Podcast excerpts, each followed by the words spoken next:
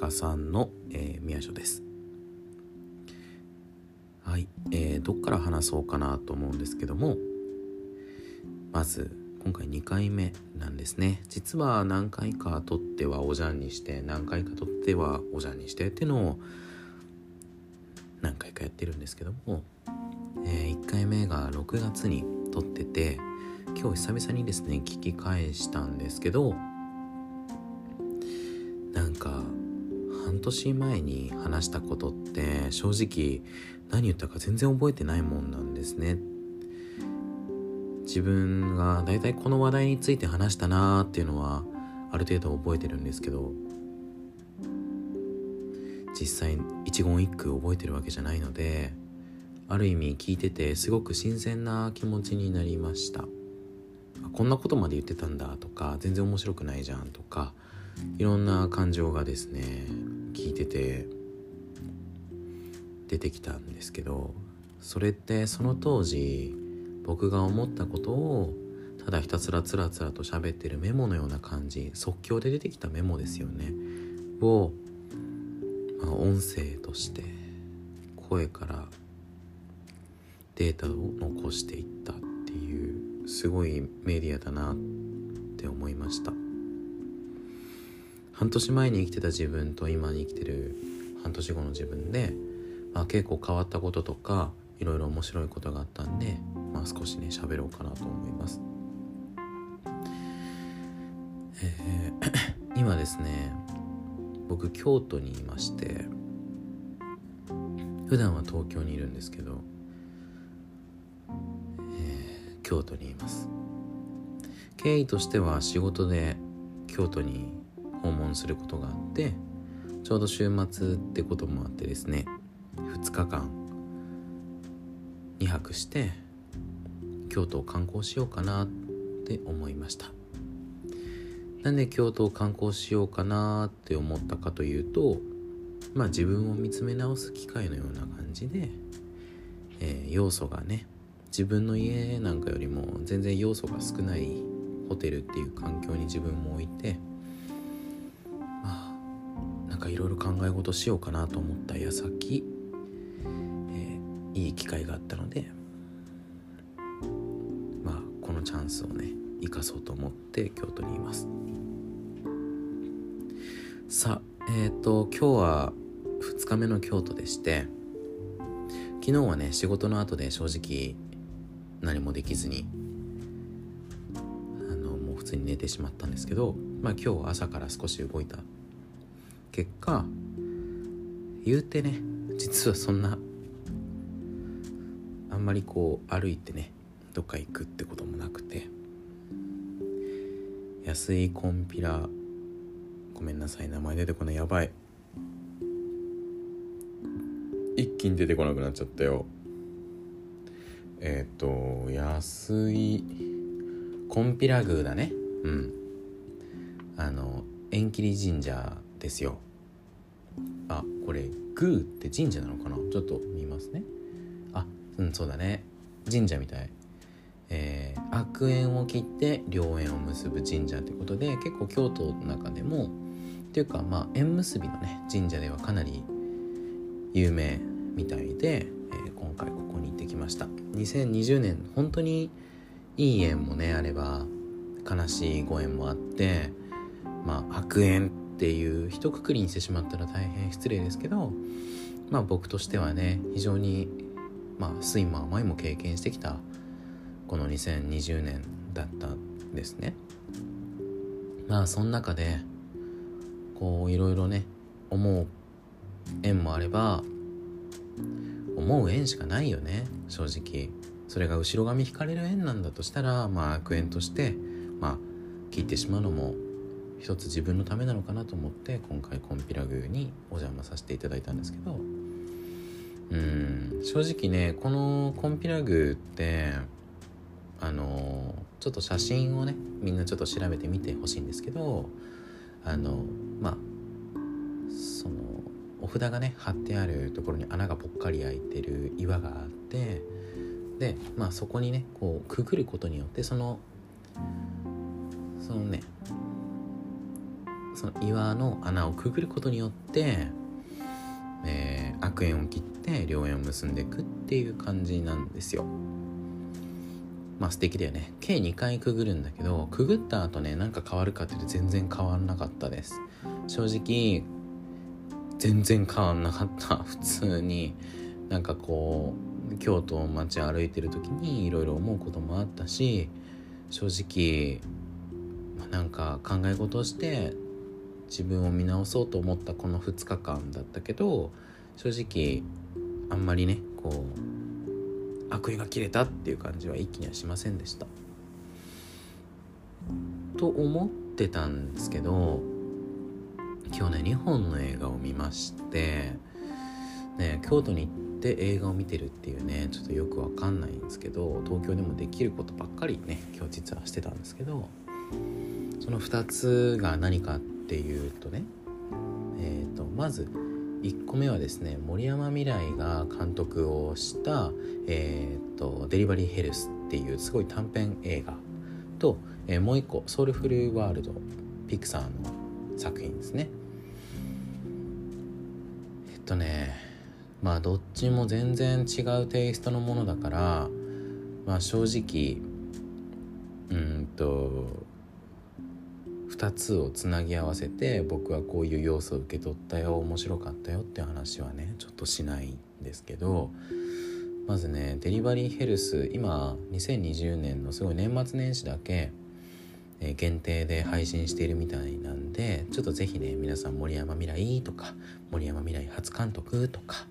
あとはそうだなデリバリーヘルスアルファベットですね。デリバリーヘルスっていう風にちょっと検索してみてください。あのメールアドレスでね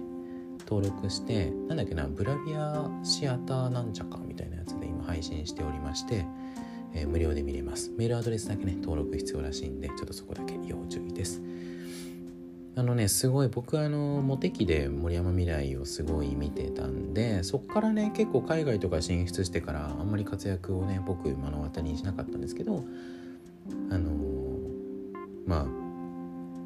森山未來さんが海外にね行って活躍してるっていうのはちょこちょこは見てたんですけど、まあ、ついにね映画監督になったっていうのをちょっと僕はあの追いかけてた情報ではあったんで、えー、今回ね見れてすごい良かったです。なんかショートムービー祭とかに出展してたみたいで正直ね我々の目に触れることっていうのがあまりないかったのかなあんま露出がなかった映画かもしれないんですけど今回ね見れてすごい良かったです。まああのデリバリーヘルスっていうだけあってあのそういう感じでスタートしてで森山未来のねあのフィジカルでね何て言うんですか？ああいうのフィジカルアーティストとかですかね。なんか多分こういう名詞があるんでしょうね。少々お待ちくださいよ。えっ、ー、とすごい要はもう森山未来さんあれですよ。体で語る。フィジカル。やっぱ出てこないわ言葉が。まあダンサーっていう感じなのかな。多分いろいろ表現の方法がねあるとは思うんですけどまあ一応ダンサーっていうあれにしておきましょう。えー、まあダンサーさんなんですごい内容ではありました。僕はねあの舞台とか見ないしダンスもそこまで大きくは分かんないんで映画としてまあ見ましたけどあの要はね森山未来演じる森山未来とえっ、ー、とあれはね誰だっけな？ごめんなさいなんかもうガバガバなんですけどえっ、ー、とそのヒロインのねそのデリバリーヘルスに出てくるヒロインの女性が要はえっ、ー、と知り合いなんですよ。でデリバリーヘルスでデリヘルで森山未来が呼んだ女性とその女性が、まあ、対峙してえ知り合いじゃんっていう風になっていくとこが始まります。おそらくねこの知り合いっていう部分に関しては多分もうこれねあのオチっていうわけじゃないのでちょっと言っちゃいますけどおそらく嫁さんなんでしょうね。おそらく結婚している相手なのかな。それかまあ彼女なのかな。おそらくまあその密な2人の関係がその間には敷かれてるわけなんですけどそれをねこう気づくのが顔を見て気づくんじゃなくて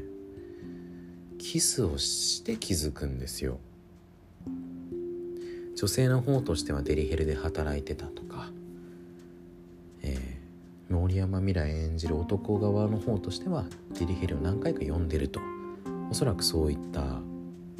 ストーリー背景があるわけなんだけどもお互いがキスをした瞬間に「えちょちょっと待って」みたいな「えちょっと待ってなんでここにいんの?」っていうのがキスをして分かるっていうのがすごい僕はもう何て言うんですかねあの形容詞を使うわけじゃないですけど形容詞形容しがたいんですけどあこれ男女だなって思いましたね。なんていうのかなこう幾度となくキスをしてきて興味のない人たちとしてきているこの2人が結局キスをした時に気づくこの相性というのかなあのいつものキスなんだろうねこの2人にとっては。が噛み合った時にお互いに気づくっていうシチュエーション僕はねその演出がねすごいなって思いました。普通に考えたらデリヘルであの嫁さんが来たところで「え？っとか「えデリヘル呼んだ旦那見て「え？とか。なるじゃない？違ったんだよね。そうその時に顔を見せずにお互いこう部屋の中に入ってキスをした時に気づくもんだから俺ら見ている方としてはちょちょっと待って今どこで気づいたの？っていうかまずこの2人の関係が何かあるの？みたいな結構ね一瞬置いてかれる仕様になってます。すごいよね。その作りが僕はねすごい感動しました。一瞬置いてかれてその後ああなるほどねって理解できるんだけど置いてかれた時にキスをしてねお互いが気づくもんだからうん。すごいよねこの表現。このたったね多分20分ちょっとの映画なんですけど、まあ、僕としてはそこ以外はねうんあとはまあダンスというかそのまあセリフとねセリフがまあ歌っぽくなるしダンスが、まあ、ダンスの形を成してない舞踊というんでしょうか動きではあるんですけど単純にそこはねあの僕がまだ見ぬ境地ってこともあってすごく面白かったです。うん。もっとねやっぱり身体表現者的な知見を持っている人からしたらすごい面白い内容なんじゃないのかなと思いました。この動きはもしかするとあの作品を模しているの？とかなんかそういった隠しネタとかもいっぱいあったりしたらオマージュとしてねあったらねすごく作品の、まあ、味がねまた出ているんじゃないのかなと。人によってはその味まで感じているんじゃないのかなと思いました。これがね僕が今日見たデリバリーヘルスの、まあ、映画で感じたまあすごいなって思ったことですね。うん、これ見てねまあ泣くってこともなかったしその見た直後にああこの気持ち大事にしようとか思うことはなかったです。うん、映画ってやっぱり人をね動かさ動かすじゃないですかコンテンツって言われるものだから。コンテンツってコンテナですよその中に思いっていうねその思いを伝えるっていうまあメディアって言われるんですけどその思いを伝えるメッセージ性があるからコンテナっていう箱の役割がある。コンテンツってのはそこから来てます。だからこの「デリバリーヘルス」っていう映画もコンテンツなんでまあ何かね意味を伝える意図を伝えるメッセージを伝えるあなたのこの映画見た後の1分1秒後から生かしていってねっていうそんな意味を作っていくわけなんですけど。この20分でのコンテンツとしての働きっていうのは僕にとってはね正直大きなものはなかった。逆に30分40分1時間半とかやればいいのかっていうとまたそれもね違うのかもしれないですけど、まあ、そのデリバリーヘルスっていうものは演出かな。演出がすごいんじゃないのかな。あとねまあちょっとこれはあの作り手のお話ですけどカメラがすごいんですよ。本当に映り込まないんですけどホテルのねあの一部屋なんでかなり大きな窓があって綺麗な夜景が見えるとこから始まる。割にねすごくカメラマンさんが器用でかつこのね身体表現中もう踊り踊りに踊るこのシーンを全部追いかけるっていうのがねすごいよくできてます。まあ単純にねあの森山未来が監督したっていうことがもう俺としてはすごくね興味があったしあの完成はしてたと思います。すごく。